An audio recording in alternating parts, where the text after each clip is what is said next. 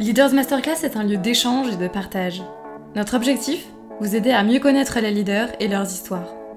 Découvrir leurs engagements et la manière dont ils les concrétisent au sein d'entreprises qu'ils ont créées ou rejointes.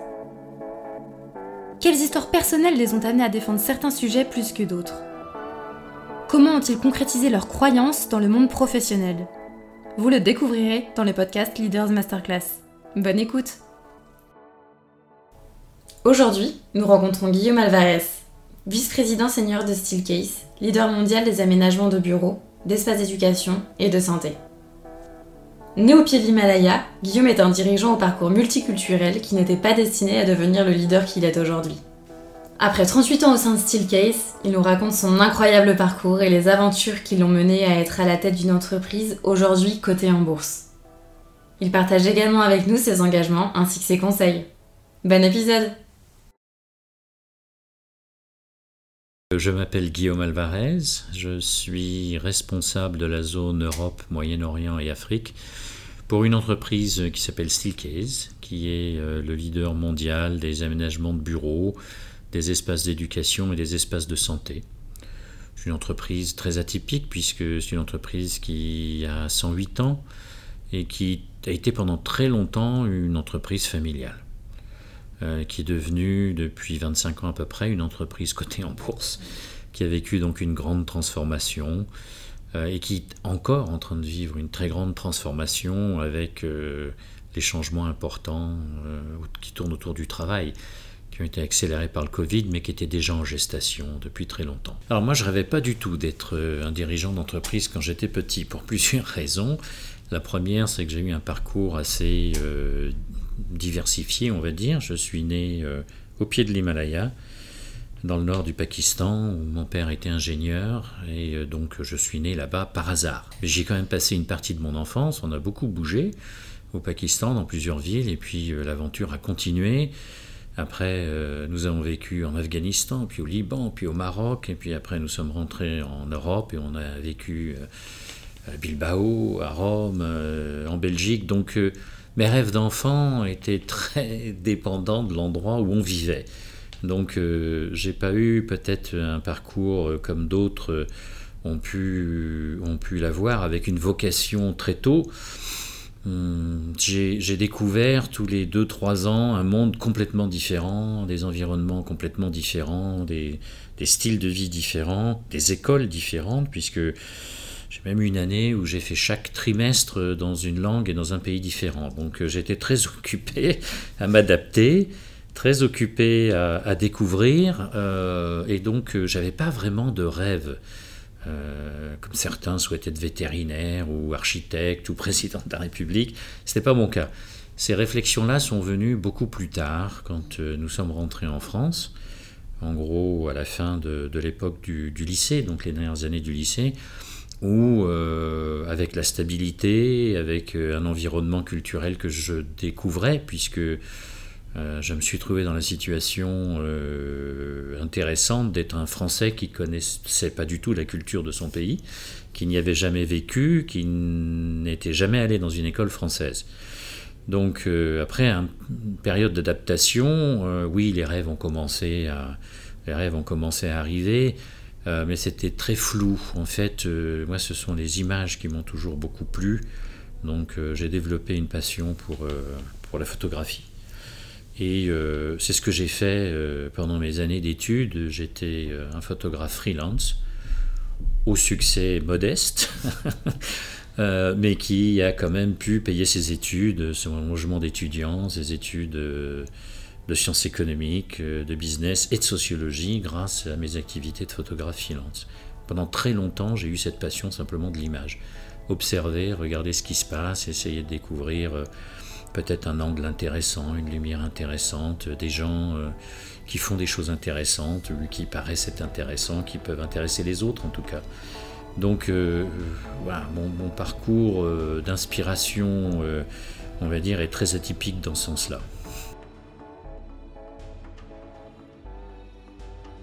C'est effectivement une enfance euh, solitaire, alors euh, à, la fois solitaire ou plutôt avec une pléthore d'amis, euh, mais d'amis éphémères. Donc, c'est quelque chose qu'il a fallu que j'apprenne très vite. Mon frère n'a pas pu le faire. Donc, j'ai un frère aîné qui malheureusement est décédé il y a, il y a quelques années. Mais j'ai un frère aîné qui, lui, n'a pas pu supporter ça et qui, euh, et qui en fait a préféré être dans un internat en France et y rester et construire sa vie avec ses amis. Mais moi, je voulais être avec mes parents, je voulais continuer cette aventure, euh, parce qu'en fait, on s'enivre un peu dans, cette, euh, dans ce rythme de changement perpétuel, on s'y habitue, et, et, on a cette envie de découvrir des choses à répétition. Donc, donc c'était à la fois solitaire, parce que j'ai pas eu d'amis d'enfance ou d'amis d'enfance avec qui j'ai fait tout le parcours, mais par contre j'ai eu plein d'amis partout. Et euh, ça m'a forcé euh, déjà à apprendre à m'adapter, euh, parce qu'on est toujours celui qui vient d'arriver, le dernier, celui qui n'est pas pareil. Donc une sensibilité très tôt aux problématiques de la diversité et de l'intégration, parce que quand on arrive quelque part et que on n'est pas celui qui était là l'année dernière, hein, qui était à la fête de l'école, qui connaît les, euh, les, Américains disent les secret handshake, hein, donc les signes, euh, les rituels de, des tribus, il faut, il faut arriver à faire sa place si on veut passer un bon moment, sinon on est, euh, on est mis de côté. Donc, donc très rapidement, j'ai développé cette capacité à, à être authentiquement à l'aise. Je, rajoute le mot authentique parce que on peut facilement faire, euh, on peut être populaire facilement, euh, surtout quand on est enfant. On amène des gâteaux, on achète le ballon, euh, on invite les gens chez soi, mais bon, tout ça c'est très superficiel. Donc on fait toutes ces erreurs là et puis après on apprend que on construit des, des contacts durables quand on est authentique. Et donc c'est quelque chose qui m'a beaucoup servi, mais qui effectivement m'a m'a privé d'amis d'enfance euh, avec qui j'ai eu des longs parcours. Donc euh, c'était des parcours éphémères avec, euh, avec des enfants. alors dans certains pays, il y avait la ségrégation entre les garçons et les filles. Et dans d'autres pays, il y avait des classes mixtes. Donc c'était encore une adaptation supplémentaire.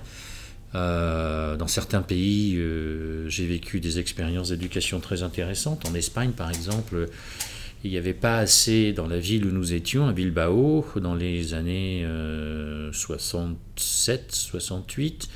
Il n'y avait pas assez d'enfants étrangers pour qu'il y ait véritablement une école euh, en anglais ou dans n'importe quelle langue. Donc nous étions dans cette espèce d'environnement extraordinaire où un couple de professeurs enseignait en même temps à une douzaine d'enfants qui, qui étaient de plusieurs cultures et dont l'âge allait de 4 ans jusqu'à 16 ans. On était tous dans la même salle, on écoutait tous les mêmes cours, donc euh, voilà, c'était des choses extrêmement enrichissantes euh, qui, qui m'ont donné envie en fait de continuer. Peut-être que ça m'a donné une curiosité naturelle et, euh, la volonté de, bien observer, de bien écouter, de bien comprendre avant de faire les choses. C'est le lien que je fais avec la photographie. C'est euh, finalement la photographie, euh, euh, alors, sauf si on fait, sauf si on est photographe de sport, bien entendu, ou d'événements politiques, ou c'est autre chose. Mais quand on est, quand on est un photographe de, la vie, il faut observer. Finalement, c'est la même chose en fait que j'ai vécu en étant enfant, et je trouve que c'est la même vie. C'est la même chose que je fais aujourd'hui. C'est des qualités qui m'ont énormément servi. À aucun moment je me suis dit, même quand j'étais étudiant, je veux être un patron d'entreprise. À aucun moment. Je parle vraiment qu'une seule langue, le français. Parce que je pense que parler une langue, c'est pas juste comprendre le vocabulaire et la grammaire, c'est avoir tout le contexte social et culturel et historique. C'est très très très difficile de, de dépasser la communication de base. Donc, humblement, j'essaye pas là de, c'est pas de la coquetterie, mais humblement, il n'y a qu'une seule langue dans laquelle j'arrive à comprendre tout ce qui se dit et tout ce qui ne se dit pas, et pourquoi tel mot a été choisi plutôt qu'un autre, vraiment qu'en français. Après, par contre, quelles sont dans les, langues euh, dans lesquelles je peux communiquer dans mon travail ou quand je voyage? L'anglais, bien entendu, euh, et l'anglais américain, je dirais plutôt, parce que mon parcours a été plutôt toujours émaillé de, la version américaine de l'anglais, pas de la version euh, anglaise. Euh, l'espagnol, l'italien, où j'ai aussi vécu et allé à l'école, l'allemand, euh, et puis après un niveau très basique de, de, pouvoir, j'irais, s'orienter simplement quand on arrive dans une ville ou quand on est au restaurant, le portugais l'arabe. Mais là, on est vraiment dans des choses très très basiques. Moi, j'ai toujours adoré mes parents. J'ai beaucoup d'admiration pour mon père et ma mère qui m'ont apporté beaucoup de choses, mais à 17 ans, j'avais envie d'être ailleurs.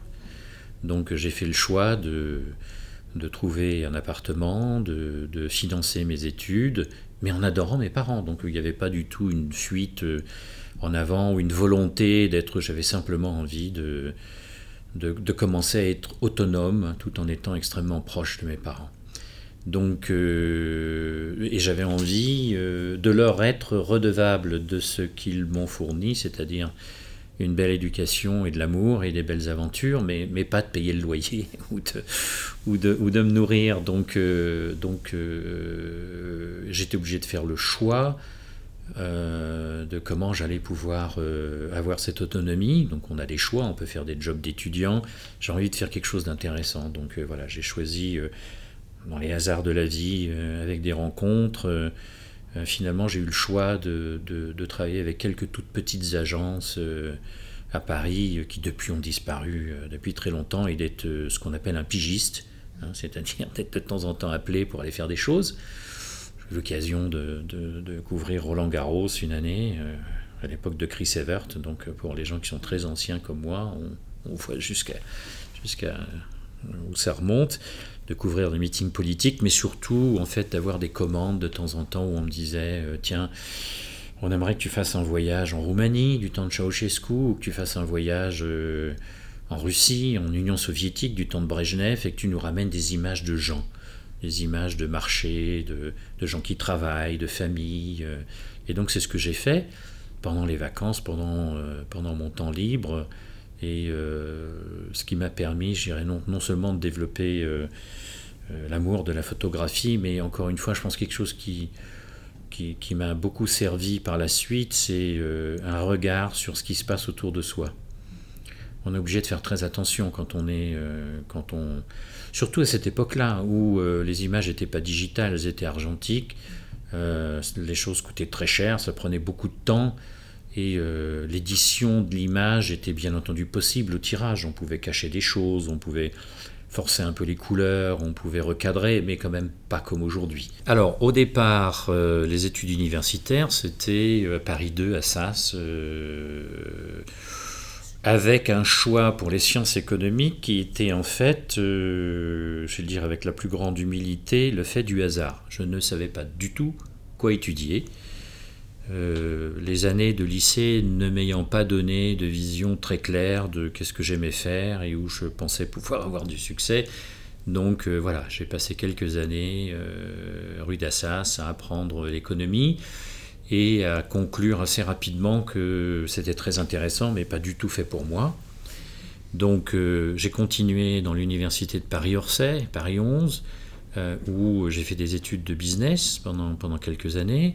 Je trouvais ça déjà un peu plus pragmatique, un peu plus intéressant, mais euh, j'étais très déçu en fait de l'absence de l'humain dans tout ce que l'on apprenait. On apprenait euh, euh, le cadre légal, le cadre comptable, comment, comment préparer des business plans, comment, comment, comment gérer les impondérables, mais à de très rares exceptions près, on ne parlait pas de ce qui fait euh, le cœur d'une entreprise, c'est les gens. Donc euh, je suis resté sur ma faim et euh, je me suis dit, il faut quand même que je me penche sur une discipline beaucoup plus humaine, ce qui m'a amené à aller à Paris 5 et à faire des études de sociologie rapides, parce qu'il fallait aussi que je commence à gagner ma vie, donc sociologie et sociopsychologie. Ça, c'est la vraie passion, par contre. Et je pense que c'est finalement le pendant de la photographie, enfin du, type de photographie qui m'intéresse et qui me passionne.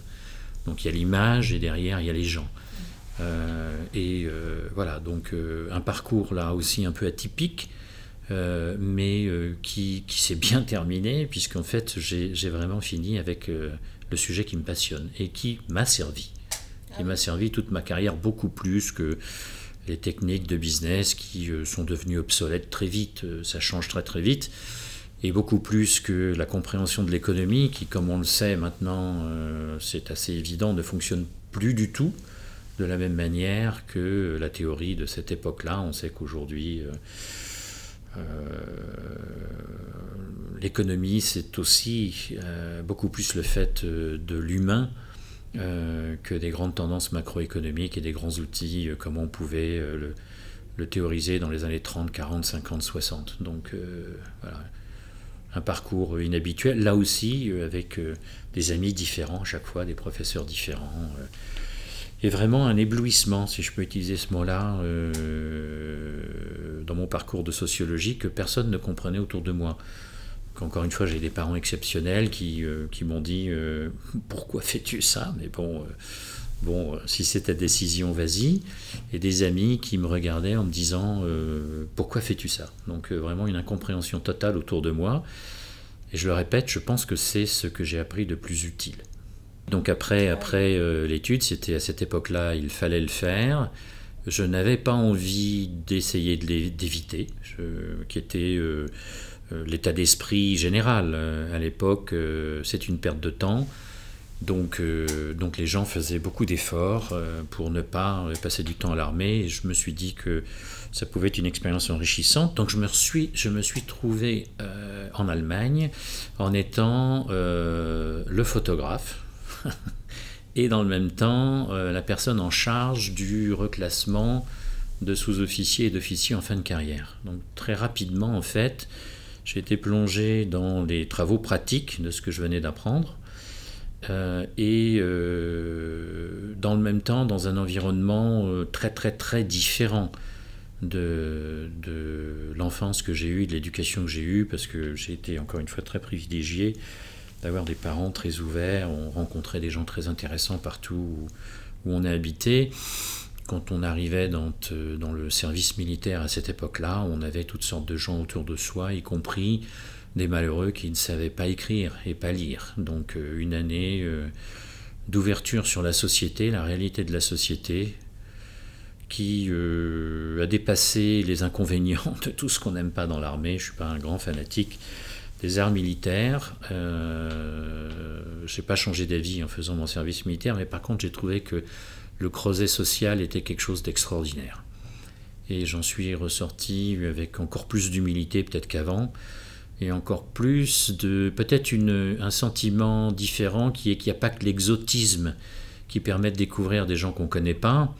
Quand on passe du Pakistan au Pays basque espagnol, les écarts sont importants, mais en fait dans notre propre pays, à côté de nous, on a des gens extrêmement différents euh, qu'il faut comprendre et qui, avec qui il faut savoir tisser des liens et euh, avoir une communication constructive.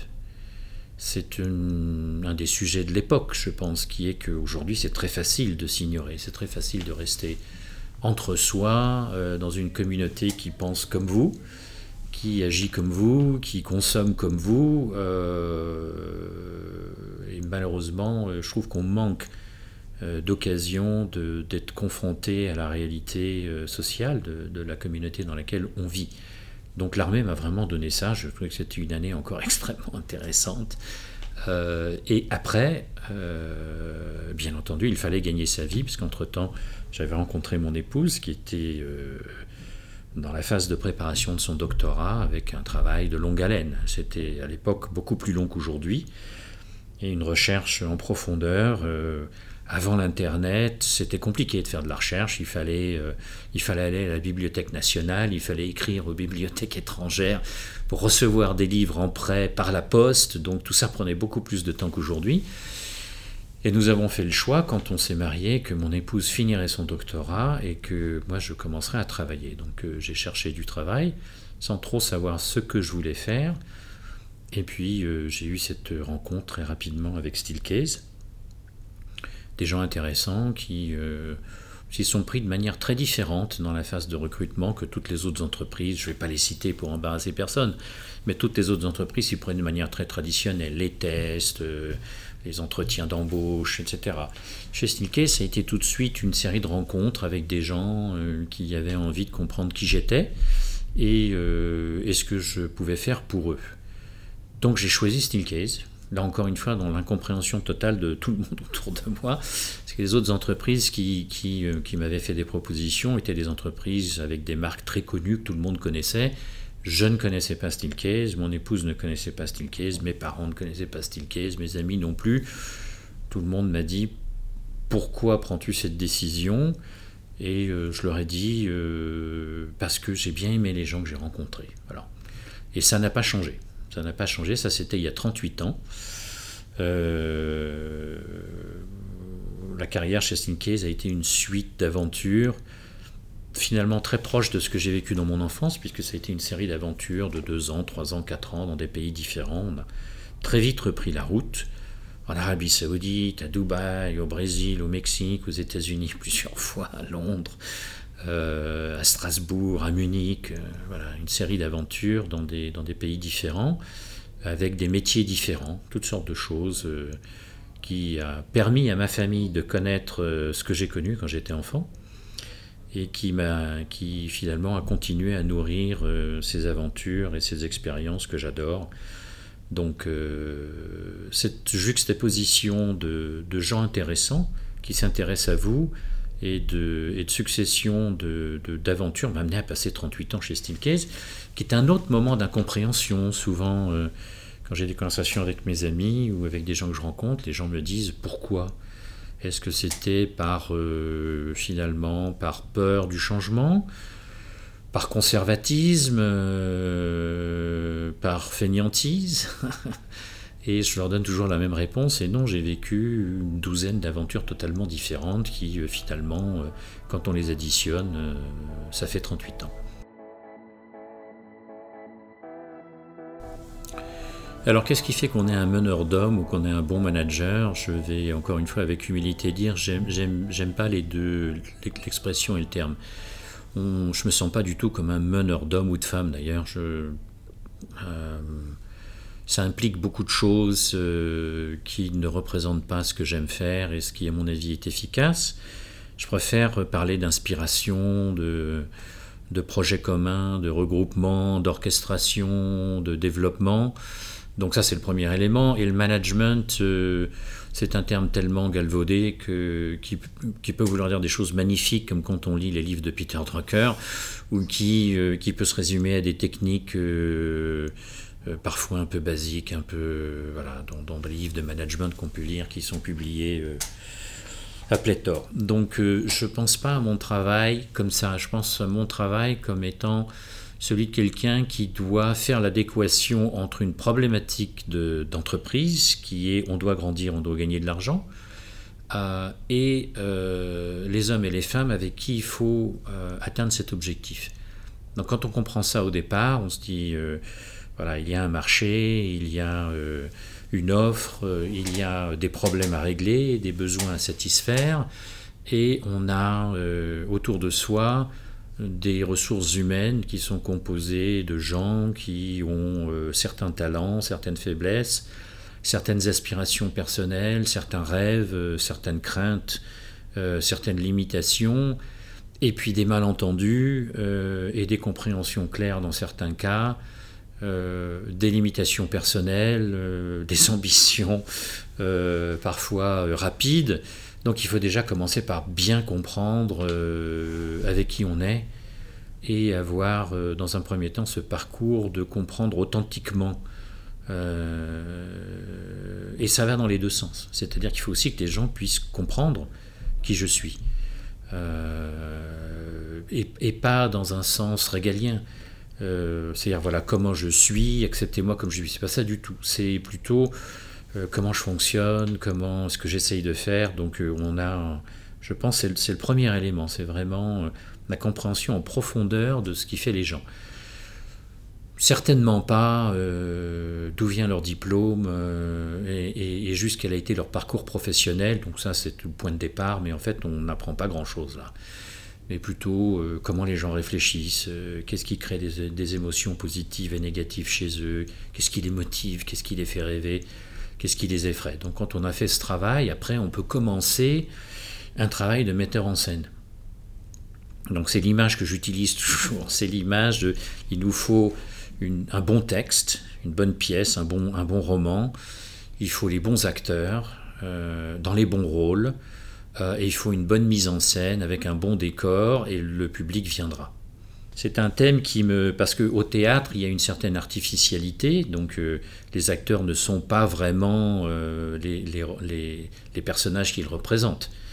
On le sait, quelqu'un peut être très amusant sur scène, est extrêmement ennuyeux dans la vie, ou l'inverse. Donc euh, dans l'entreprise, il doit y avoir un élément d'authenticité et d'honnêteté, mais finalement, c'est le même exercice. il faut avoir le bon playbook, pour parler comme, comme dans les livres de management, le bon casting, et puis, euh, il faut surtout avoir une mise en scène qui donne envie aux gens de rester et de prolonger saison après saison après saison après saison, et qui donne envie au public de revenir. Donc, euh, le thème de qu'est-ce qui fait que les gens restent et pourquoi les gens euh, n'ont pas cette agitation chez nous de, vouloir très rapidement faire autre chose. Déjà, ça ne s'applique pas à tout le monde.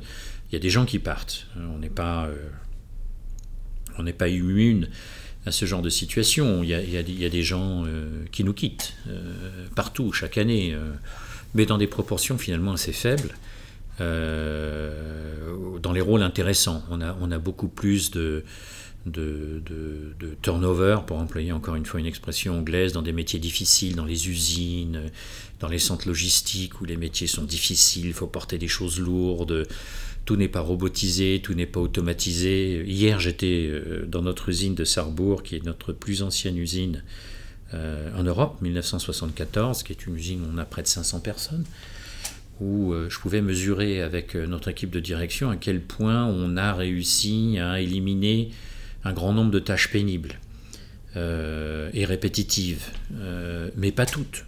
Mais pas toutes, il en reste quand même beaucoup. Donc, euh, dans ce type de fonction, euh, oui, il est normal qu'il y ait des gens qui, euh, qui ont envie de faire autre chose. Dans les métiers les plus intéressants, chez nous, par contre, on constate qu'effectivement, les gens restent.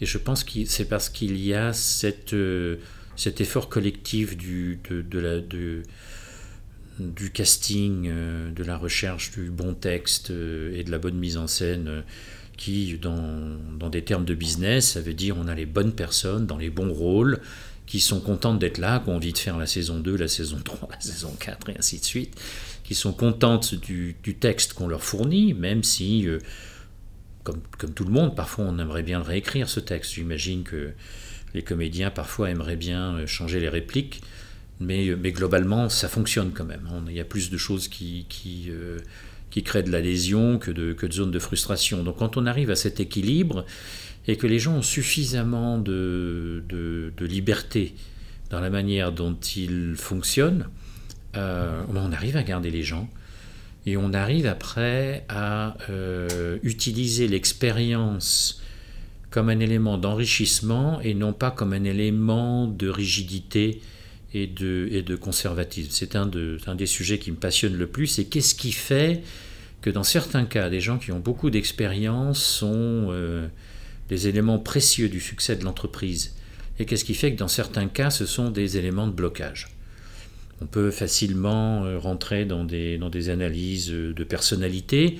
Je ne suis pas sûr que c'est la réponse à toutes les situations. Je pense que c'est souvent le résultat du parcours que les entreprises euh, ont plus ou moins euh, créé pour, euh, pour ces personnes. C'est-à-dire que soit on met nos talents dans des situations où plus le temps passe, plus ils peuvent l'exprimer, plus ils peuvent être créatifs, plus ils ont leur voix compte, plus on leur demande de répliquer cette même expérience, c'est-à-dire de créer eux-mêmes l'entraînement, la motivation, la confiance, les conversations ouvertes et honnêtes, plus on fait ça, plus je pense euh, l'expérience devient quelque chose de très précieux. Plus on enferme les gens dans des modèles d'autorité, de respect des process euh, et d'exécution à court terme de résultats, oui, je pense plus dans ces cas-là, l'expérience devient synonyme de, de rigidité et de manque de volonté de faire évoluer les choses. Donner sa confiance, c'est un sujet très compliqué. Donc euh, là, je vais peut-être m'étendre un peu plus parce que je pense que c'est une série de, choses qu'il faut faire correctement. La première, c'est qu'il faut être toujours curieux. euh, si on parle toujours aux mêmes personnes, qu'on est toujours dans les mêmes cercles, je vais finir par être entouré par des gens qui me ressemblent, c'est-à-dire des gens qui sont nés à l'étranger, qui, aiment la sociologie et la photographie. Donc ça ne va pas faire grand-chose ni pour l'entreprise, ni pour moi. Donc il faut être curieux, il faut rencontrer des gens qui ne sont pas comme vous, il ne faut pas non plus exclure les gens qui sont comme vous.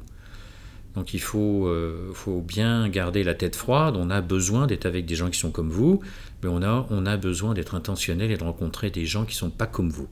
Ça veut dire des parcours, euh, ça veut dire plein de choses. C'est pas euh, la diversité, c'est une multiplicité d'angles sur ce qui constitue une diversité de réflexion, de caractère, de parcours, etc. Donc il faut être curieux. C'est le premier, euh, premier élément, le, point d'entrée. Le deuxième, c'est que quand on rencontre des gens, il faut parler des bonnes choses. Parce que si on leur demande euh, qu'est-ce que c'est que leur diplôme, où ils travaillent aujourd'hui, combien ils gagnent, on, a des informations qui sont quand même moyennement utiles. Il faut rentrer en profondeur dans les conversations, ce qui veut dire euh, avoir des vraies conversations avec les gens sur ce qui les intéresse. Encore une fois, je l'ai dit tout à l'heure, je ne vais pas me répéter ce qui, ce qui, ce qui les fait ce qui les fait, ce qui fait qu'on euh, a envie d'être avec eux et qu'on a envie de faire des choses. Quand on a compris ça, le troisième élément, c'est un élément de prise de risque, bien entendu. On peut pas, on n'a jamais de solution parfaite. En tout cas, moi, ça m'est arrivé très rarement de me dire ah voilà l'élément parfait pour le moment. Donc il y a un élément de prise de risque raisonnable que l'on doit mettre en place avec clarté, et transparence avec la personne à qui on vient de donner sa confiance. C'est-à-dire qu'il ne faut pas que cette personne ait l'impression de rentrer dans une tribu, dans une secte, euh, dans le groupe d'amis à Guillaume, de, je ne sais pas quelle version qui, qui existe dans d'autres, dans d'autres organisations, mais qui comprennent qu'on leur fait le cadeau de la confiance et qu'en retour, il va y avoir des attentes. Des attentes de performance, d'amélioration, euh, de franchise, d'honnêteté. Euh, et chez nous, c'est très codifié. Les valeurs d'entreprise euh, sont plus anciennes que mes 38 années. Elles n'ont pas changé. Et ce sont des choses très simples comme dire la vérité, protéger l'environnement, promouvoir les relations positives. Donc ça n'a pas changé. Donc quand on leur donne bien les clés de la culture de l'entreprise, quand on est très clair sur les objectifs, la stratégie de l'entreprise et comment on va y arriver, et qu'on leur donne la confiance et qu'on leur explique comment leur performance va être mesurée euh, sur une période de temps donnée, on leur donne quand même davantage de chances d'avoir du succès que quand tout ça est un peu mystérieux ou trop émotionnel ou trop personnel. Donc là, c'est compliqué parce qu'il faut faire attention à ce que les choses ne soient pas non plus trop émotionnellement, qu'il n'y ait pas trop d'attachement personnel. on, a un business on, est, euh, on a des actionnaires, on a un cours de, de l'action à la bourse, on doit avoir des résultats trimestriels, donc on est tous là pour obtenir des résultats. Mais la clarté, la transparence et la structure aident beaucoup. L'élément suivant, c'est qu'effectivement, il y a toujours des gens qui disent Qu'est-ce que tu fais? Pourquoi as-tu fait ça? Pourquoi as-tu pris cette décision? Donc il faut, il faut passer du temps. Il faut bien communiquer, il faut utiliser la pédagogie, il ne faut surtout pas, encore une fois, agir comme un leader régalien, parce que sinon on a des gens qui rendent les choses plus compliquées pour, euh, ceux euh, à qui on a donné euh, sa confiance. Donc ils ne vont pas aider, ils vont penser que c'est une erreur. Donc il faut qu'il y ait le soutien de l'entreprise, et ça, ça prend du temps, il faut expliquer. Il faut expliquer, et il faut, donc il faut être à même d'expliquer ce choix et le niveau de risque qu'on est en train de prendre. Et puis après, il faut gérer. C'est-à-dire que soit ça marche, et c'est formidable, et les gens ont des carrières extraordinaires, et au bout d'un moment, on apprend d'eux, et, donc c'est formidable, euh, ou ça ne marche pas, et donc il faut les aider, et quand ça ne marche pas à répétition, après, il faut vivre avec les conséquences de la mauvaise décision qu'on a prise, et je pense que ça fait partie de,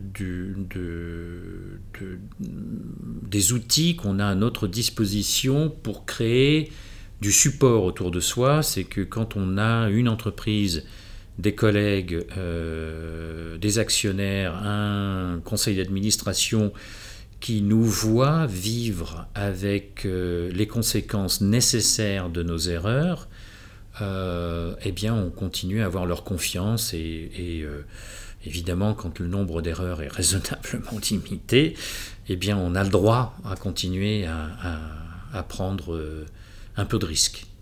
Quand on ne vit pas avec les conséquences de ces erreurs, on perd vite la confiance.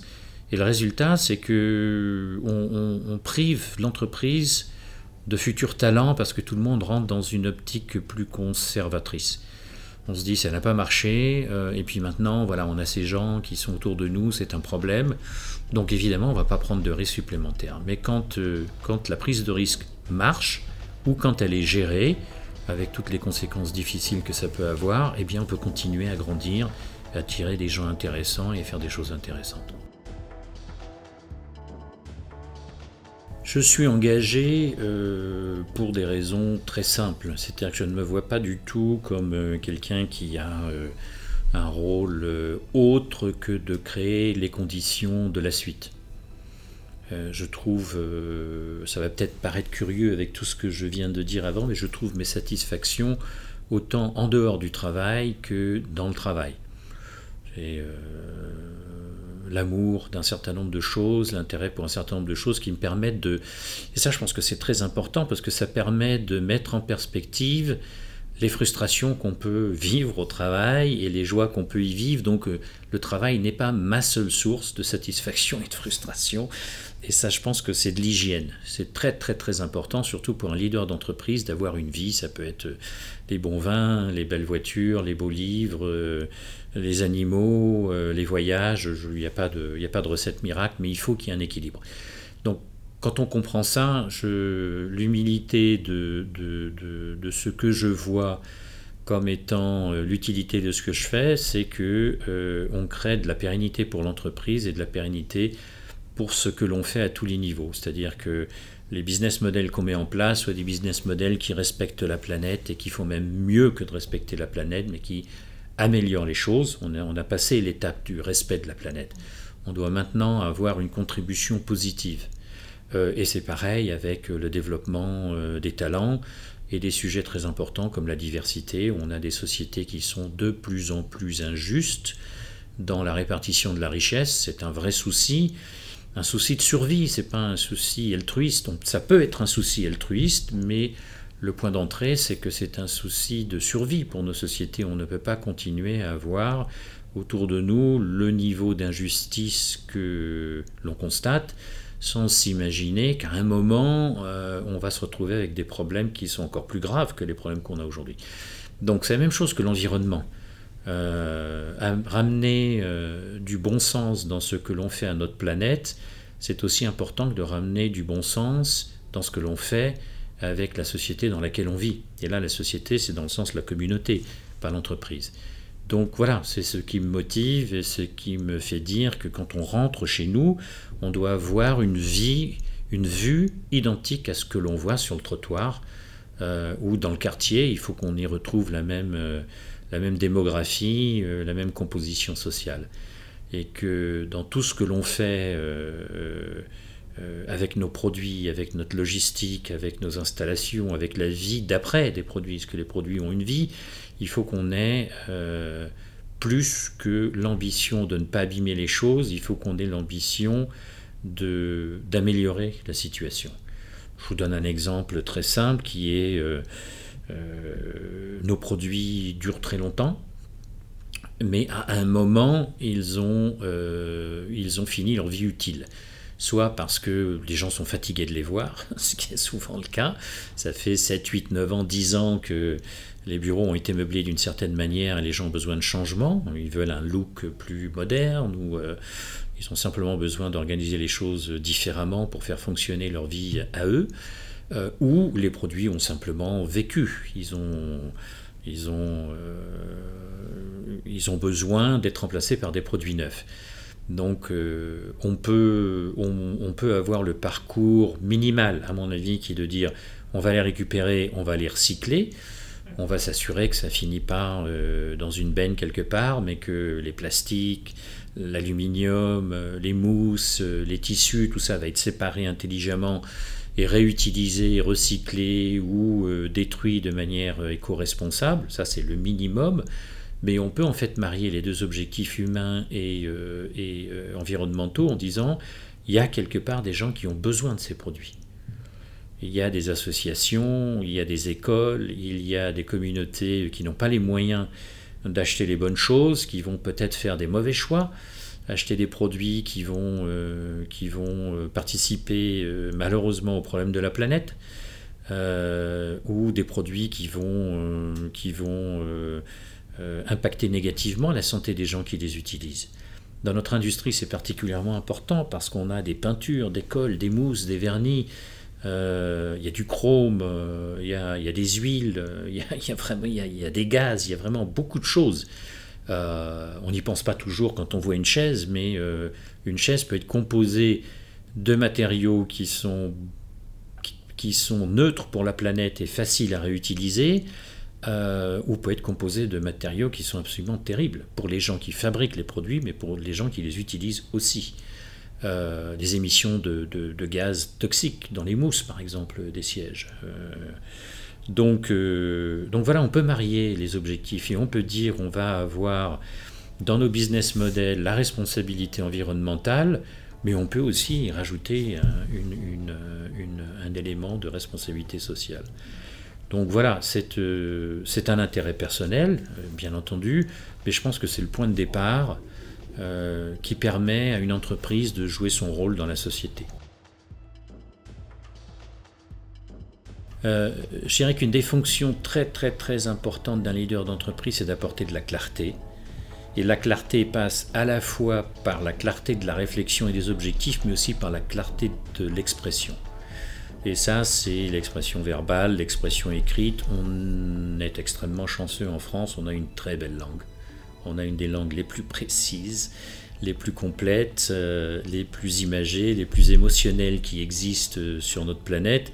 Et je pense qu'un euh, dirigeant doit être quelqu'un qui sait communiquer avec clarté, à la fois par écrit, ça c'est pas trop difficile, mais aussi verbalement. Donc c'est aussi quelque chose, je pense, qui fait vraiment partie de l'impact positif qu'on peut avoir avec ses collaborateurs, c'est d'être clair et inspirant et précis, et le français nous permet de le faire.